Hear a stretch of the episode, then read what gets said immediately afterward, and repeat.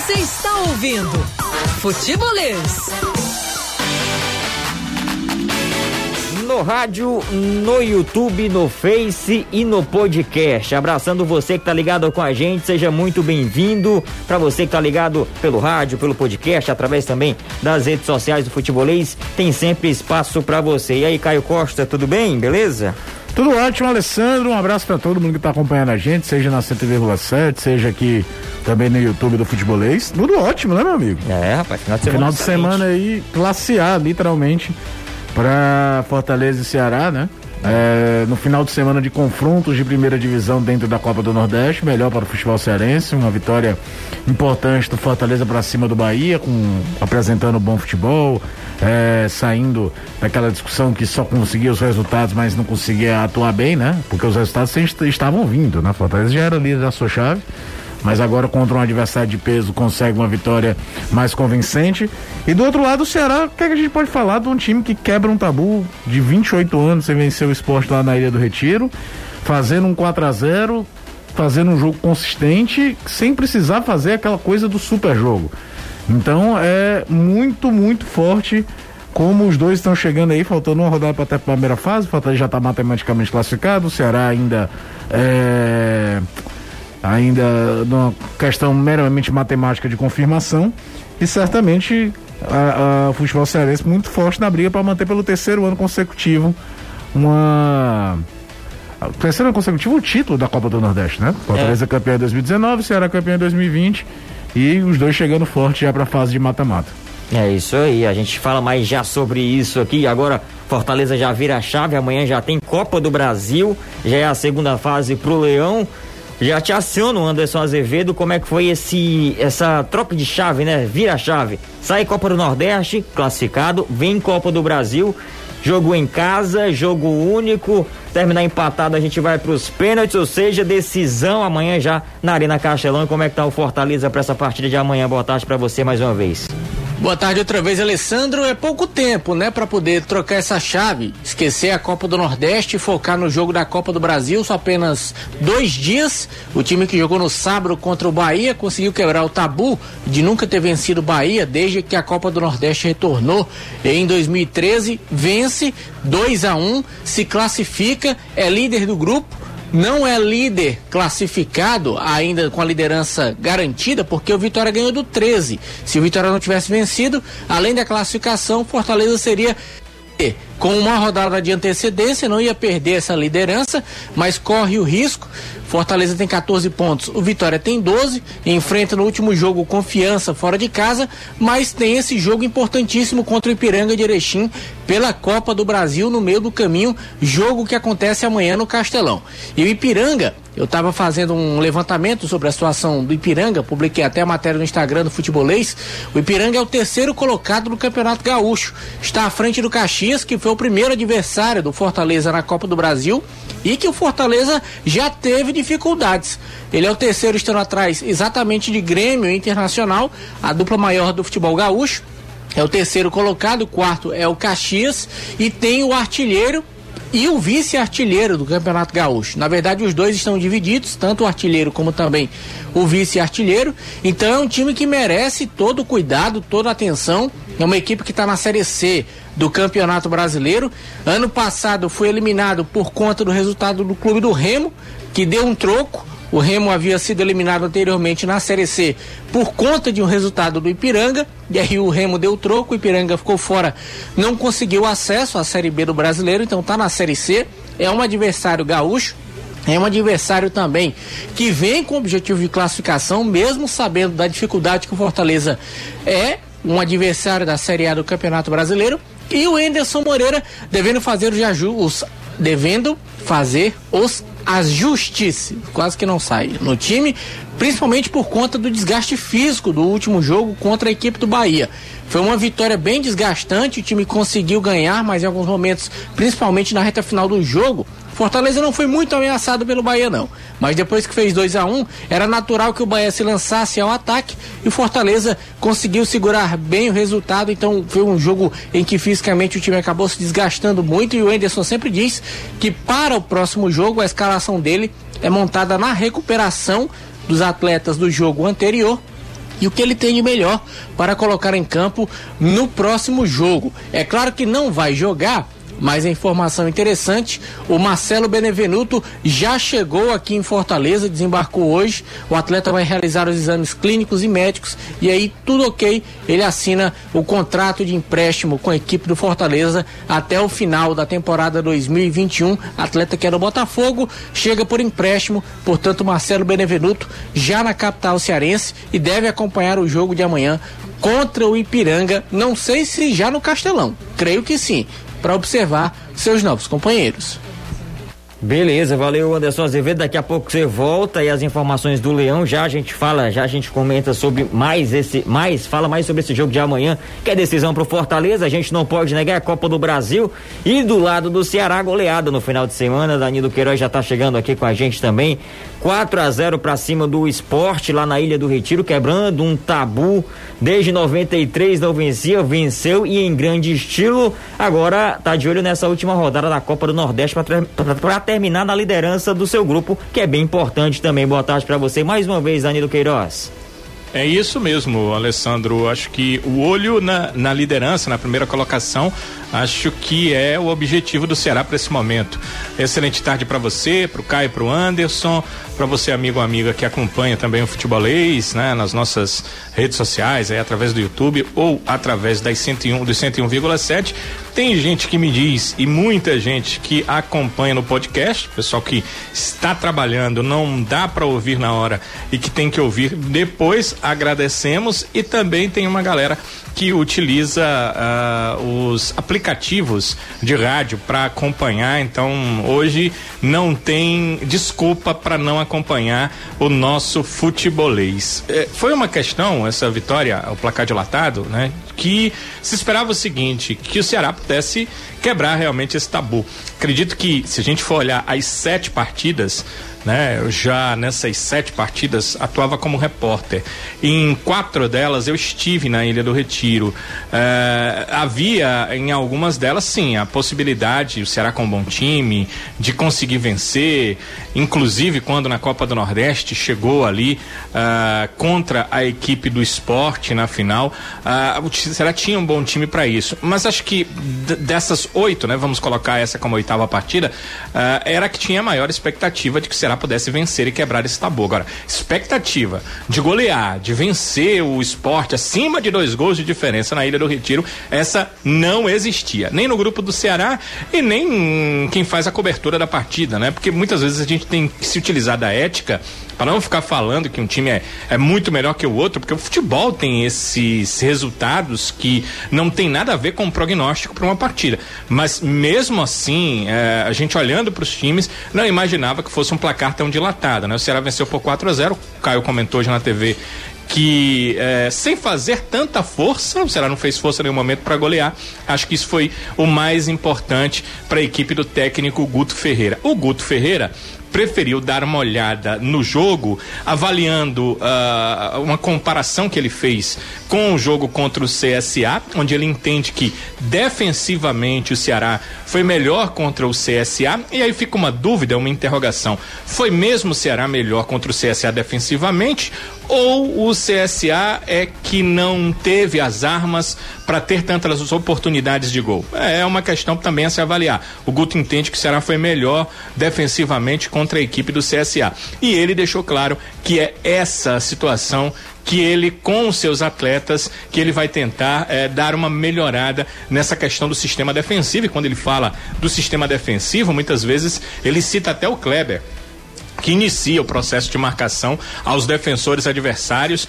Para falar a verdade, eu não gostaria de ser um zagueiro tendo Kleber ali na marcação, não. É um cara incansável e por isso a preferência, a opção, se vocês observarem quanto o Kleber foi titular desde que chegou ao Ceará, é muito por conta desse trabalho que o Guto entende que ele faz muito bem e que é muito necessário, principalmente no início das partidas. Então, pro Guto tem essa questão. Agora, ofensivamente, o próprio Guto não pôde negar que seu time foi bem melhor. Tem um post aí nas nossas redes sociais em relação ao Lima, que já fez, entrando no segundo tempo, sua primeira assistência da temporada. E a gente até conversava falava semana passada, eu não sei se foi o dia que o Caio não estava conosco, ou se ele lembra disso, com o Jussier em relação ao Lima, que na temporada eh, 2019 voltou para o Ceará, já ali no finalzinho da temporada, e não foi bem. Até ah, alguns torcedores colocavam como interrogação por que o Lima para 2020. E aí 2020 ele também não começa tão bem,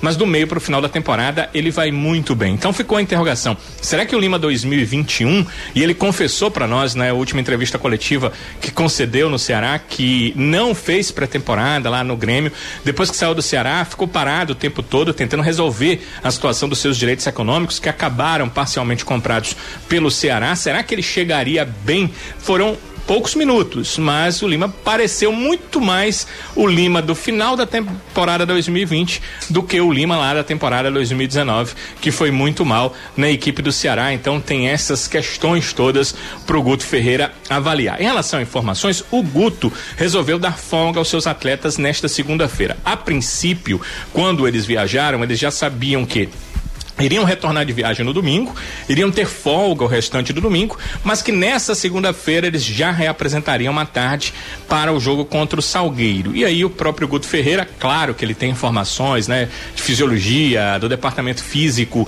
ele tem todas essas informações bem minuciosas, ele decidiu dar essa segunda-feira também de folga para os atletas que começaram a partida contra o esporte. Esses jogadores só se apresentam amanhã no período da amanhã. É por isso que hoje à tarde um outro grupo se apresentou, né? Quer dizer, o restante do grupo, um outro time eh, fez aí um match treino contra a equipe do Ferroviário lá na cidade Vozão, para que esses atletas também se mantivessem eh, no ritmo de jogo, que é uma questão que também os treinadores chamam muito a atenção e o Guto tem chamado a atenção. Então, sempre que for possível, sempre que houver também um tempo entre um jogo e outro, o Guto vai fazer isso com os atletas atletas que não são considerados titulares. Dentro do programa aqui, você me pergunta, ô Alessandro, eu vou Sim. trazer aí o time do Ceará, esse time número 2, que acho que o torcedor tem curiosidade de saber, esse time que enfrentou no match treino o Ferroviário esta tarde na cidade de Vozão. Beleza, a gente já passa esse time então que enfrentou o Ferroviário, né? Nesse jogo treino aí do Ceará. Daqui a pouco você volta, Danilo. Já falei com o Caio, já falei com o Anderson, também com o Danilo. E falou com você que está participando no número de sempre: 3466-2040, 3466-2040. Aqui, ó, faltando cinco minutos para começar o programa. Você ter essa mensagem: o Gabriel Sanfoneiro. E o filho dele é o enteado, né? Lá, lá é em Maracanaú, esperando o futebolês. Os dois lá, pertinho lá da televisão para acompanhar pelo YouTube. Abraço. É, rapaz, o Davi e o Gabriel ligados com a gente aqui. Forte abraço para vocês. O Rafael do Rodolfo Teófilo aqui pergunta pro Danilo a questão do time que enfrentou o Ferroviário, que enfrentou o Ferroviário nesse jogo treino. Daqui a pouco a gente fala. Pessoal, muita gente aqui e a maioria, a grande maioria das mensagens pergunta cadê Jussier Cunha? Onde está Jussier Cunha? Estava na TV, não está na rádio, o que é que está acontecendo? Acontece que o homem tá de balada, tá cuidando das filhas, é. rapaz. É. Chegou a hora, né, que a responsabilidade baixa. é, rapaz. Ô, ô, ô, Caio, tem muita gente aqui falando do lance de sábado, do segundo gol do Fortaleza. Você sabe que na hora, vendo a jogada, eu pensei num tranco normal, vendo ah. rápido, porque o David é muito forte, o Nino é muito pequenininho, então vai um chegando na frente tudo. Mas é o tipo do lance que eu não tenho a menor dúvida que se tivesse VAR teria, sido, sido anulado. anulado. Teria sido anulado. Teria sido anulado. Porque ia ser interpretado que aquele braço que dá chegar para lá, ia bater ia ser marcado falta. Agora, a Copa do Nordeste, eu vou te falar, viu? Tem muito erro de arbitragem. Tanto cara. que estão querendo colocar já o VAR nas VAR quartas. já nas quartas, é necessário. É, é muito necessário. E, e, e, aí não é nem um erro de interpretação, por exemplo, nesse caso, que o árbitro pode ter interpretado como a olho no, no começo da jogada, eu pensei que não fosse nada depois, uhum. no replay eu avaliei que fosse. É, é, erro crasso, por exemplo, de impedimento. Teve um dia desse um gol ao lado do Salgueiro que foi um negócio horroroso. Sim. É, teve o impedimento do gol do Fortaleza contra o 13. Teve o pênalti não marcado a favor do Fortaleza contra o Santa Cruz. Teve muito erro bobo, muito enorme. erro é, grosseiro de, de arbitragem nessa primeira fase de Copa do Nordeste. Pois é, eu até falei na narração, assim, na emoção do gol, falo, ah, caiu, Caiu que porque isso?" Mas é porque eu tava sem replay, foi muito rápido, o David é muito grande, ele encobre, né, o, o Nino Paraíba. É, e, o, e tem um movimento do Nino que o Nino meio que toma a frente, eles não estão lado a lado. É, E aí dá essa falsa impressão de que eles batem um no lado do outro, que aí é ombro com ombro, não tem que discutir, né? David Mas tem um peito chega pra lá ali. Agora, talvez em outros lugares do mundo não fosse Não se- é, marcado. não seria marcado, Tem isso também também. tem essa questão. É. o mas, árbitro não marcou. mas eu- é o tipo do lance que se, se tivesse VAR seria marcado a falta do David. Por muito menos, eu acho que vão lembrar aqui, o torcedor Fortaleza vai lembrar. Por menos, anularam um gol do Fortaleza contra o São Paulo. São Paulo e Fortaleza aqui, acho que era o segundo jogo do Chamusco, era o primeiro, sei lá. É verdade, Teve um lembrando. gol que ficou todo mundo assim, que foi que ele marcou aí? Por muito menos, então conhecendo o critério da, da arbitragem brasileira, se tivesse VAR, esse gol tinha sido anulado.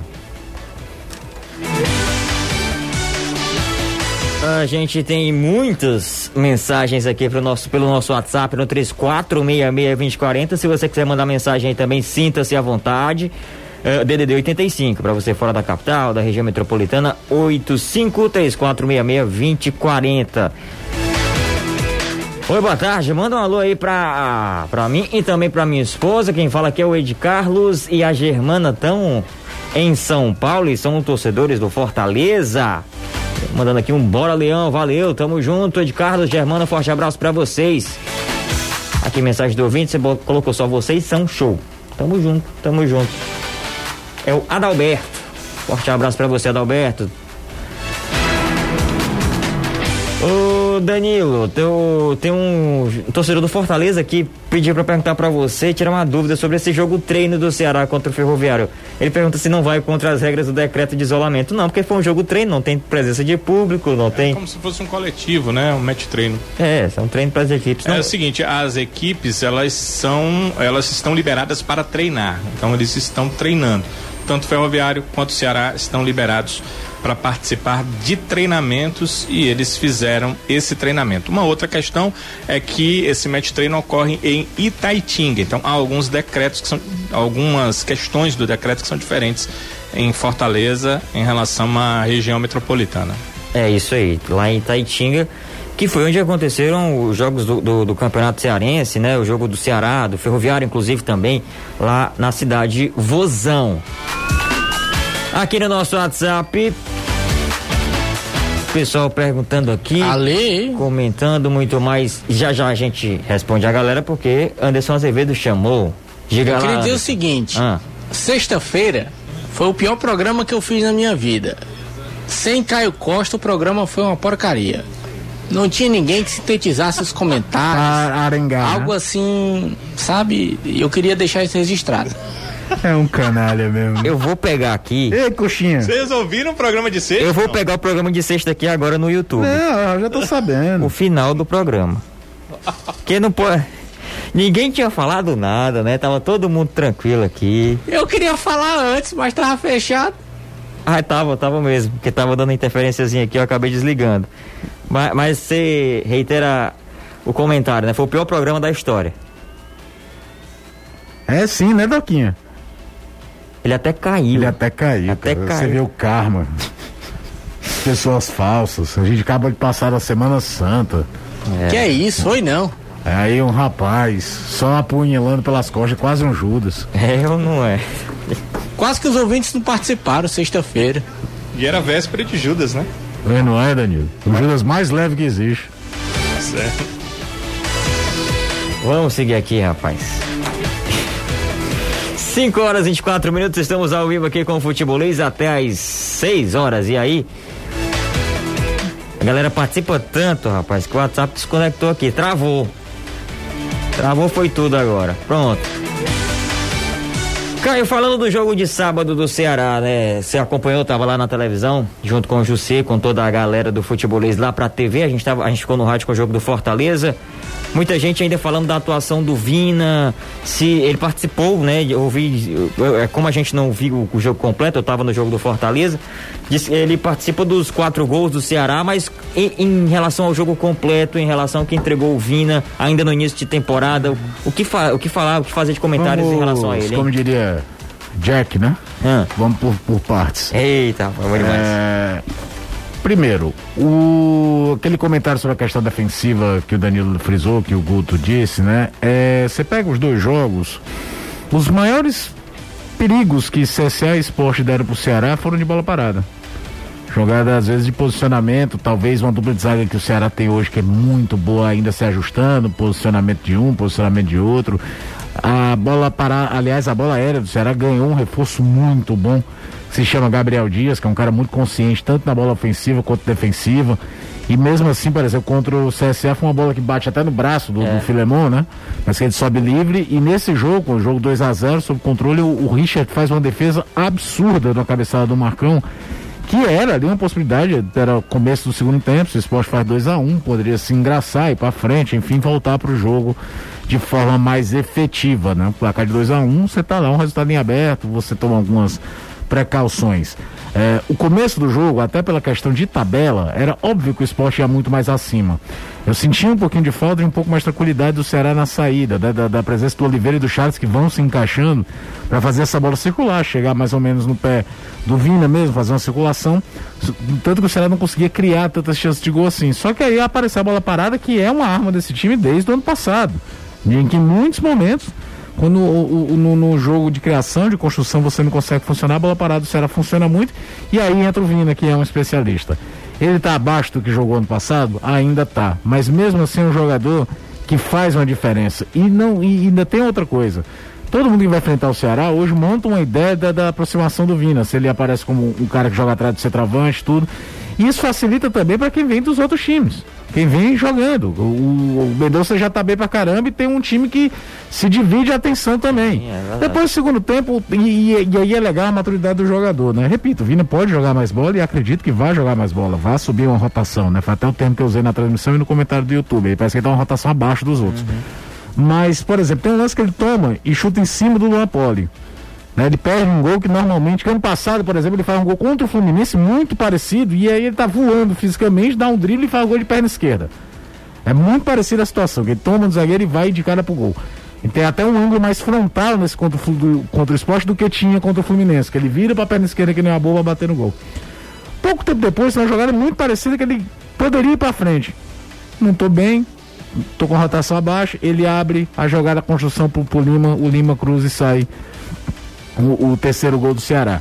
Então é, é, é, o quarto gol, aliás, é o, é o gol do, do Nares que eu tô falando. Que Sim. ele poderia ir à frente e fazer. Então não, não dá nem para dizer que se o Vino estivesse arrebentando que a temporada dele ia ser igual do ano que vem, o que é um objetivo do ano passado, que é um objetivo duríssimo para ele, manter aquele padrão.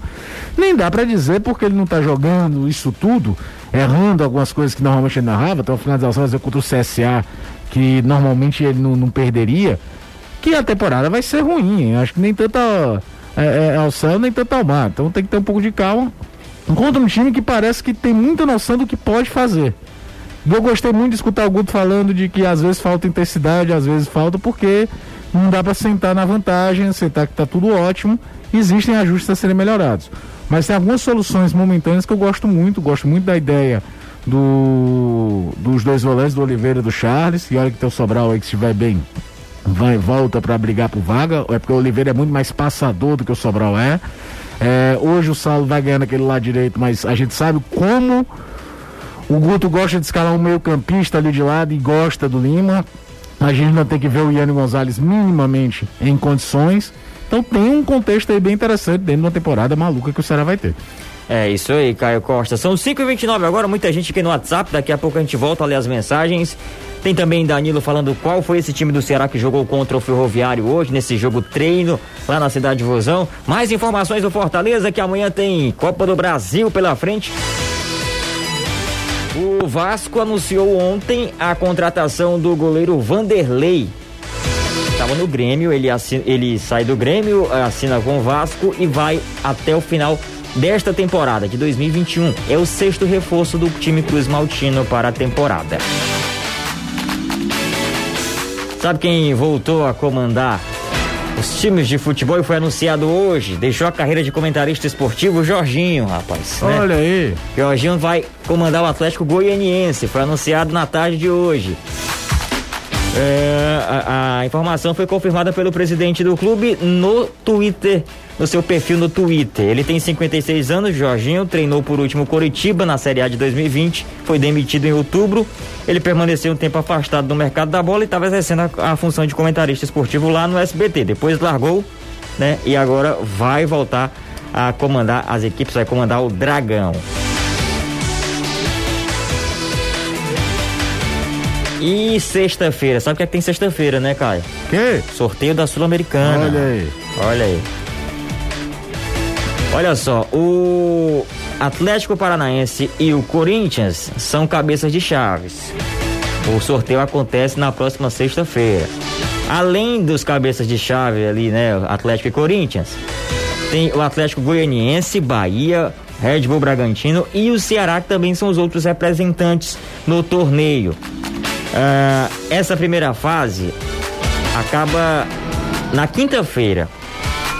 E aí na sexta-feira acontece o sorteio e a gente vai saber quem vai ser o adversário do Ceará, qual, qual grupo o Ceará vai estar, os adversários do Ceará nessa fase da Sul-Americana, fase de grupos, né? Semelhante aí o que acontece com a Libertadores, fase de grupos. A gente vai conhecer os adversários, o grupo do Ceará e tudo mais na próxima sexta-feira.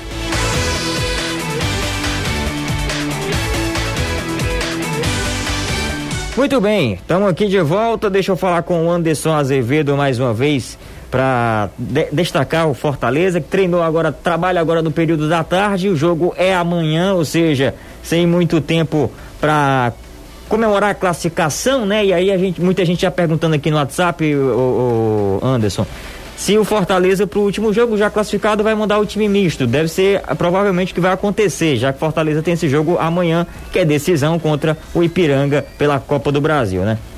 Foi exatamente a minha pergunta na coletiva pro Enderson Moreira, o que é que ele planejava para esse jogo contra o Confiança, já que o time estava classificado, mas ainda não estava com a liderança assegurada. É bom lembrar que o Fortaleza está classificado e vai ser primeiro ou segundo. Ele não tem como ser terceiro ou quarto. Primeiro ou segundo vai ser a posição final dele. E aí, se ele for o primeiro, vai enfrentar o quarto do grupo dele e cruza nas semifinais com o segundo e terceiro do grupo A. Se ele for o segundo, ele enfrenta o terceiro e cruza com o primeiro ou quarto na semifinal do grupo A. Por isso a importância de saber a posição final nessa classificação da Copa do Nordeste. E aí ele falou que o pensamento agora era o foco total no jogo contra o Ipiranga, para depois pensar no que iria fazer na partida contra o Confiança pela Copa do Nordeste. Mas ele já disse que de antemão pensamento dele em qualquer partida é colocar em campo o que ele tem de melhor, independentemente se o time já está classificado ou não, se o time está eliminado ou não, é sempre colocar em campo o que ele tem de melhor. Eu acho que não. Para mim é mais uma conversa mesmo. Pode até ser o que o Anderson pense, mas não é legal você mandar a campo o time principal, as principais peças para um jogo em que, em tese, repito, já que o time está classificado, mas não tem ainda a liderança assegurada e aí perder essas peças por problemas de contusão. E aí a gente sabe que o elenco do Fortaleza, apesar de que este ano tem mais opções, está recheado nesse quesito em relação ao elenco do ano passado, mas, por exemplo, tem posições que tem poucas peças. E aí, se um jogador se contundir, Fortaleza pode ficar em maus lençóis. Mas, enfim, vamos esperar para ver o que, que, vai acontecer amanhã contra o Ipiranga, para aí sim a gente ter mais ou menos o um norte do que é que o Enderson vai fazer para esse jogo contra o Confiança. Eu acredito que ele vai com uma equipe bem mesclada. Não vai com todos os reservas, mas também não vai com todos os titulares. É isso, Anderson. Enfim, é bem por aí mesmo, né? Já está classificado na última fase, na, é, na próxima fase da Copa do, do, Nordeste, já se classificou na última rodada, para essa com uma rodada de antecedência para a próxima Como, fase. Usando o tempo que o treinador gosta de usar hoje, né? A história do tanque cheio, do tanque vazio, é, a hora de esvaziar o tanque esse jogo contra o Ipiranga. Exatamente. É um jogo que financeiramente vale demais, é sempre chato, recorrente, repetitivo, mas não tem né? bilheteria, não tem faturamento de estádio, é, é prejuízo em cima de prejuízo, então você alguma é, competição que tem uma cota como tem a Copa do Brasil, e... tem que mesmo ir enfrentando um adversário que merece ser respeitado, que faz um campeonato gaúcho consistente, que nos últimos anos faz temporadas consistentes. É, há dois anos não subiu para a Série B sendo eliminado pelo Confiança. No mata-mata. Confiança faz um gol no final do jogo lá em Erechim, uhum. aí sobe. Então não estamos falando de um time formado às pressas ali, do jeito que vai. É, o interior gaúcho é historicamente muito forte. Então vai vir aqui muito provavelmente para fazer um jogo, porque é diferente do jogo lá de Caxias, que era fora de casa, mas o Caxias precisava ganhar, e o Fortaleza é. faz 1x0 no comecinho. Agora o Fortaleza... Esse é um jogo que empate é pênalti. É verdade. Então o, o Ipiranga não vai ter necessidade de sair feito um louco, se expor demais, então pode ser um jogo até de paciência pro Fortaleza. É o jogo para você gastar o combustível que tem na semana e aí depois, no final de semana, se precisar rodar elenco, roda, dá chance para quem tá chegando, ganhar minutagem, ver o que, é que, pode ser feito. Mas esse jogo. E outra coisa, a gente fala muito da questão financeira, mas esportivamente falando, é importante. O Fortaleza não faz uma campanha relevante na Copa do Brasil.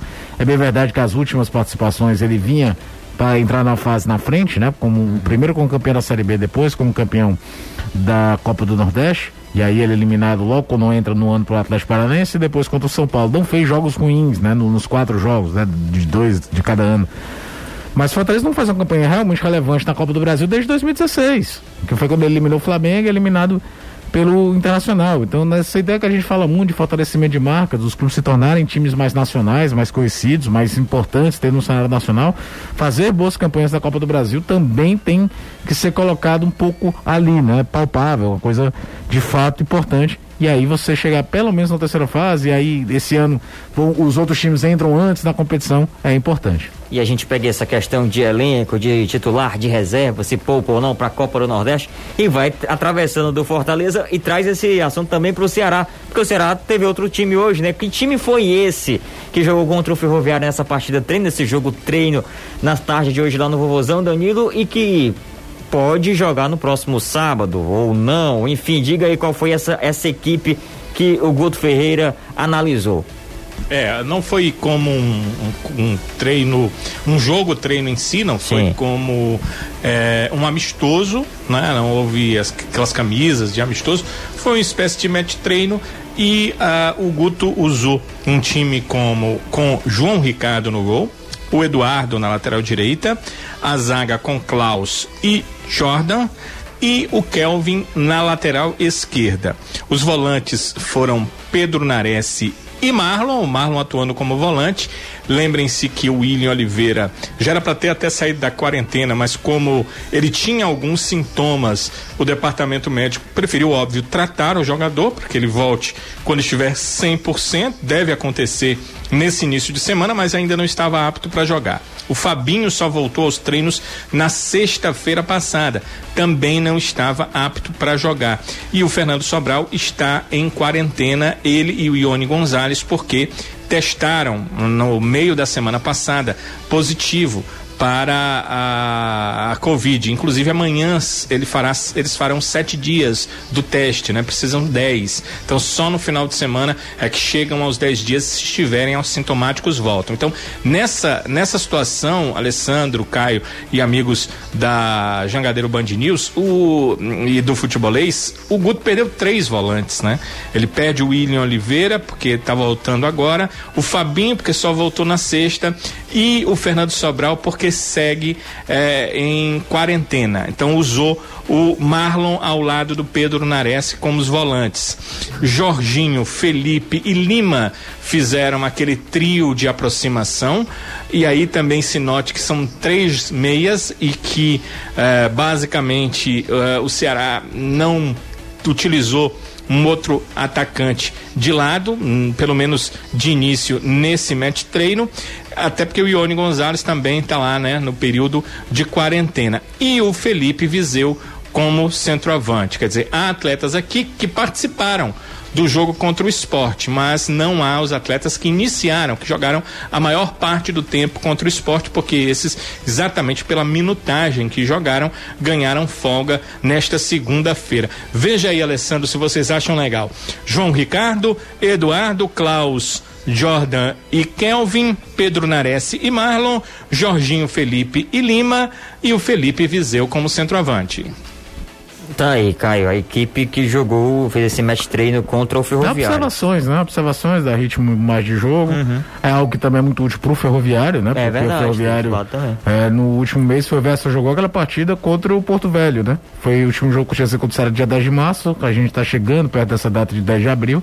Teve um jogo ali contra o Porto Velho só. Então, o Ferroviário vinha num momento muito bom, até porque vinha de Fares Lopes. Começo da primeira fase estadual, vinha num ritmo de competição muito forte. Então, é, é esse tipo de jogo, a coisa que menos importa é resultado. É funcionamento, é ritmo de jogo, às vezes nem tanto ideia tática, como o Daniel falou. Dificilmente vai jogar com três mil campistas jogando na segunda linha. O Guto gosta de ter um, mas gosta de ter uma válvula de escape do outro lado, um jogador com mais velocidade, com mais é, é, ímpeto de atacante mesmo, né? Jogando pelo outro. Às vezes até com dois atacantes, se for numa questão mais extrema, não é o habitual, não é o que costuma fazer. Mas é, é, é importante para isso, para fazer observações. Hoje em dia, com análise de desempenho, você pode ter certeza que os dois times filmaram o jogo inteiro, É. né? Para depois ver movimentação, quem se adequa melhor, quem se adequa pior. Porque é, é, os elencos são grandes, no caso do Ceará, um elenco tem mais de 30 jogadores de linha, você tem que. ah, Não dá para jogar todo mundo o tempo todo. Então tem que usar esse tipo de situação de, de recurso para poder avaliar. E pro Ferroviário eu faço uma aposta que foi muito bom para dar um mínimo de sequência, porque, repito, o Ferroviário começou o ano voando em, em termos de competições, foi Fares Lopes valendo muito, que era a Copa do Brasil, foi a primeira fase estadual, vaga na Copa do Brasil do ano que vem. E meio que dá uma brecada, né? Meio que complica ali a situação pro Ferroviário, também deve ter sido muito importante esse jogo. E tem torcedor do Ferroviário, Danilo, interessado no placar desse match treino. Teve. Já Eu tem. tô, eu tô tentando o placar, né? É uma coisa que eu queria trazer aqui. Mas eu ouvi informações desencontradas, então eu prefiro Ah. informar do que desinformar. Então me deram placares assim, é, é, diferentes com gols de jogadores diferentes. Eita, então não, não vou informar. Se eu tiver certeza absoluta, eu trago essas informações nas nossas redes sociais. Chegou uma confiável aqui. Chegou uma Danilo. confiável aqui pra gente. 1x0 Ferroviário. O Ferroviário venceu por 1x0. E a gente, só falta saber de quem foi o gol aqui. A gente já traz. Já já nossa fonte. Já, já nossa é fonte aqui. Sensacional e traz o gol. Ai, não sabe, a fonte não sabe. a fonte não Mas sabe. foi 1x0. Vai foi 1x0 Ferroviário. Aí o Danilo agora vai correr agora atrás da informação de quem fez o gol. Até 6 da noite a gente tem aqui o prazo pra informar ao vivo no programa. Eu tenho do 1 a 0 do Ferroviário, eu tenho que fez um gol. Foi o Endson. Ah, é. Pô, mas, Mas mesmo em treino, é, não faz gol como eu contra o disse, Ceará, hein? né? É, Foi vocês uma têm a fonte de vocês e vocês confiam, mas as minhas aqui é, são desencontradas. É, então rapaz. prefiro não não passar não passar a informação. A, a fonte que me passou 1 a 0 do Ferroviário disse que o gol foi do Endson. Ele que marcou no Cearense, né, também. Isso, gol no, no final. Pegou os dois gols, não foi? Os dois gols do Ferroviário. Alô, Anderson Azevedo. Tá triste? Fica triste não. Cadê esse homem? Tá na Turquia ainda. Já falei na TV, vou falar de novo. O Tite, ele tem contrato ainda lá com o time que ele tá lá na Turquia. E eu olhei lá no Transfer Market, um site lá que fala sobre o tempo de contrato de vários atletas, e no Transfer Market diz que ele tem contrato lá até o dia 30 de junho. Então é o seguinte, se realmente for até o dia 30 de junho, das duas uma. Ou ele vai cumprir o contrato inteiro para vir depois. Só que o Marcelo Paes falou numa entrevista num canal, eu até esqueci o nome do canal, meu Deus, cara, do Nicola, canal do Nicola. Diz que ele tinha entre 15 e 20 dias de contrato ainda com o time lá na Turquia. E aí, se ele rescindisse esse contrato, se ele conseguisse essa liberação, viria antes. Se não, iria ter que terminar o tempo de contrato dele com o time lá na Turquia para que ele pudesse vir para cá. Ele tem um pré-contrato assinado com o Fortaleza. Ou seja, ele vem. Quando é que ele chega é que ninguém sabe. Mas o Tá chegando, tá chegando. É, rapaz. Ainda aqui na onda do Tite, muita gente falando de Abel Hernandes. Né, rapaz? Pelo menos o Fortaleza agora confirma, né? que tem Confirma que conversas, tem- né? tem conversas. É, que no começo despistava, o tudo. Marcelo Paz já havia dito também. É verdade. Que a questão salarial é, é que é o entrave, é óbvio que seria. Olha, o, o Abel Hernandes seria um baita reforço, viu? Mas É um jogador que adaptar, né? realmente é, é um, é um jogador que realmente não conseguiu tanta sequência como titular no Inter, mas também muito pela forma que o Inter jogava, que o Inter se adaptou a jogar sem ter um centroavante mesmo. né? porque o Yuri Alberto era um jogador muito mais de aproximação, virou centroavante, o Galhardo jogou muito com o Cudê de centroavante, era uma questão que ele ainda não tinha o Guerreiro que não é bem aquele centroavante fixo, é um cara que sai, que faz o pivô, mas o Abel Hernandes é um jogador bem interessante agora, tem que ver a questão salarial, né? Porque não adianta nada você contratar e não conseguir bancar a brincadeira toda.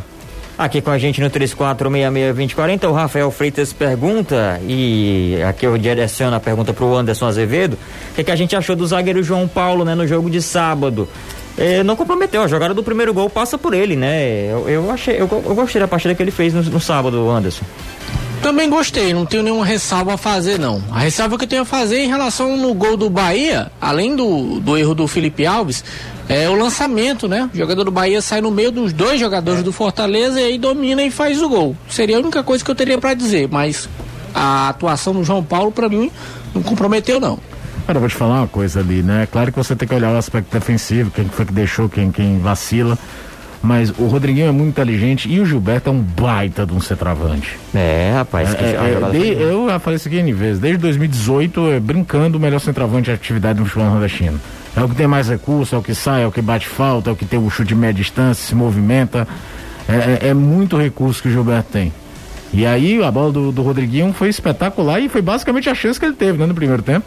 Não é à toa que é o artilheiro da competição, né? E hoje o principal artilheiro da história da competição. Com um gol ele ultrapassou o Magno Alves, ele tem 17 gols em Copas do Nordeste. É, rapaz, falando em gol em Copa do Nordeste, tu viu o gol do Ciel, né? Brincadeira, hein? Que gol. Eu me lembrei. O Danilo vai lembrar aí, Danilo.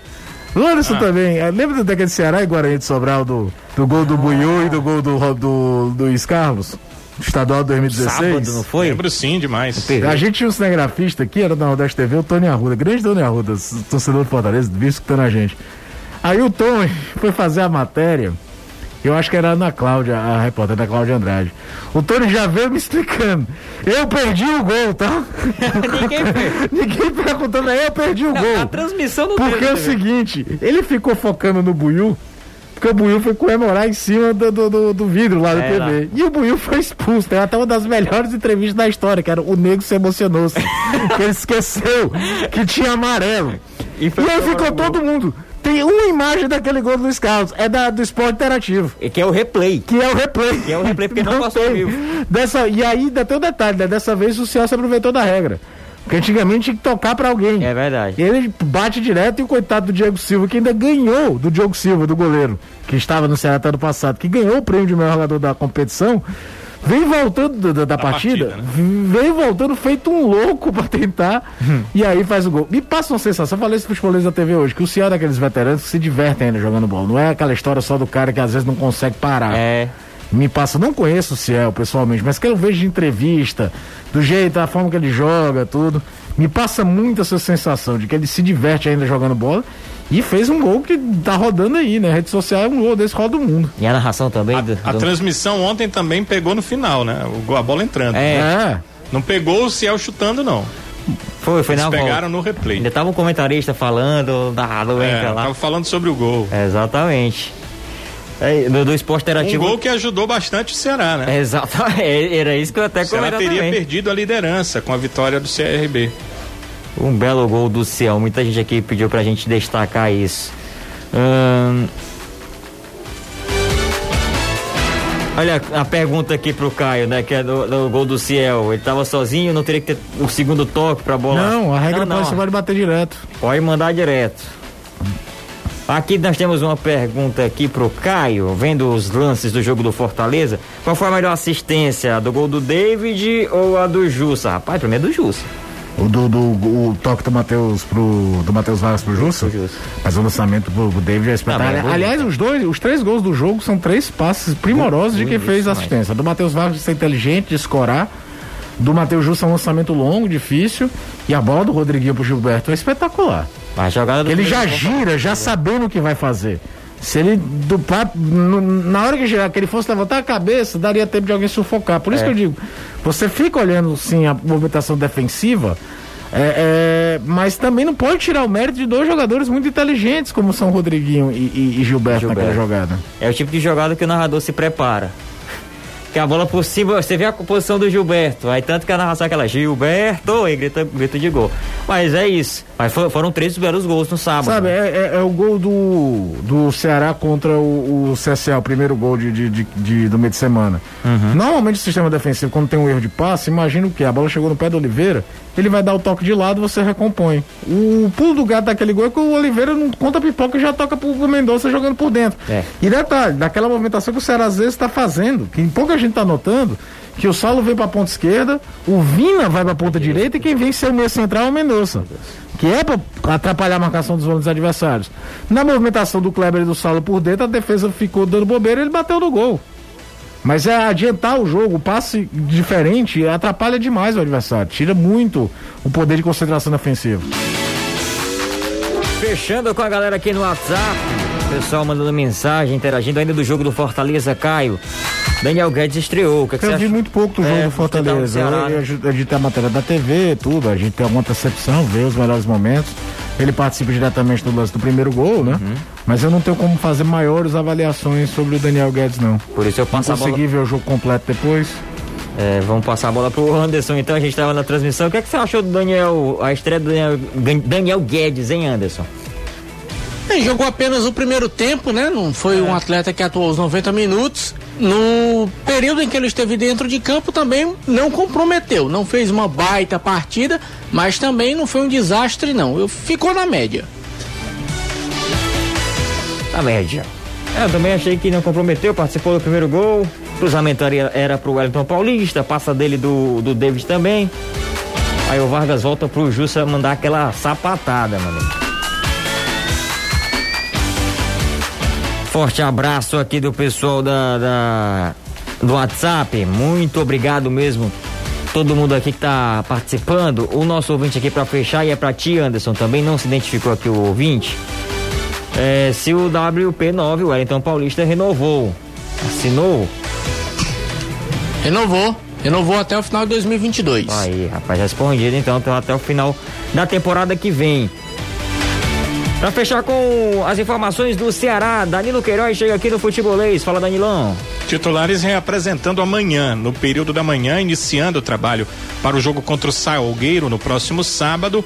A situação é: o Ceará basicamente classificado, mas ele precisa de um ponto, sim, para não depender de outros resultados. Não há confrontos dentro do grupo, por isso não dá para confirmar o 100% da classificação. Mas é, uma vitória contra o Salgueiro confirma o Ceará como primeiro colocado do grupo A.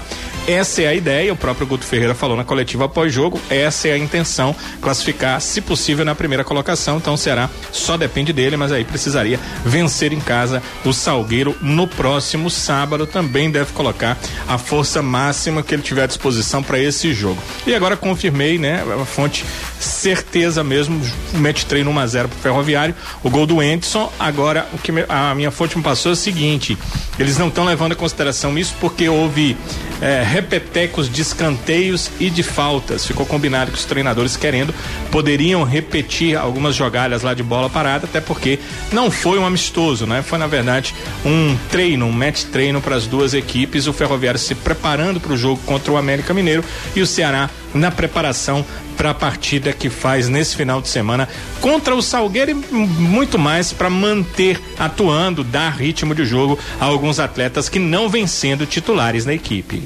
Valeu, Danilo. E as informações do Fortaleza amanhã contra joga contra o Ipiranga, Copa do Brasil nove e meia da noite, segunda fase da Copa do Brasil. Para fechar com as informações do Leão Anderson. Exatamente. O clube agora diz que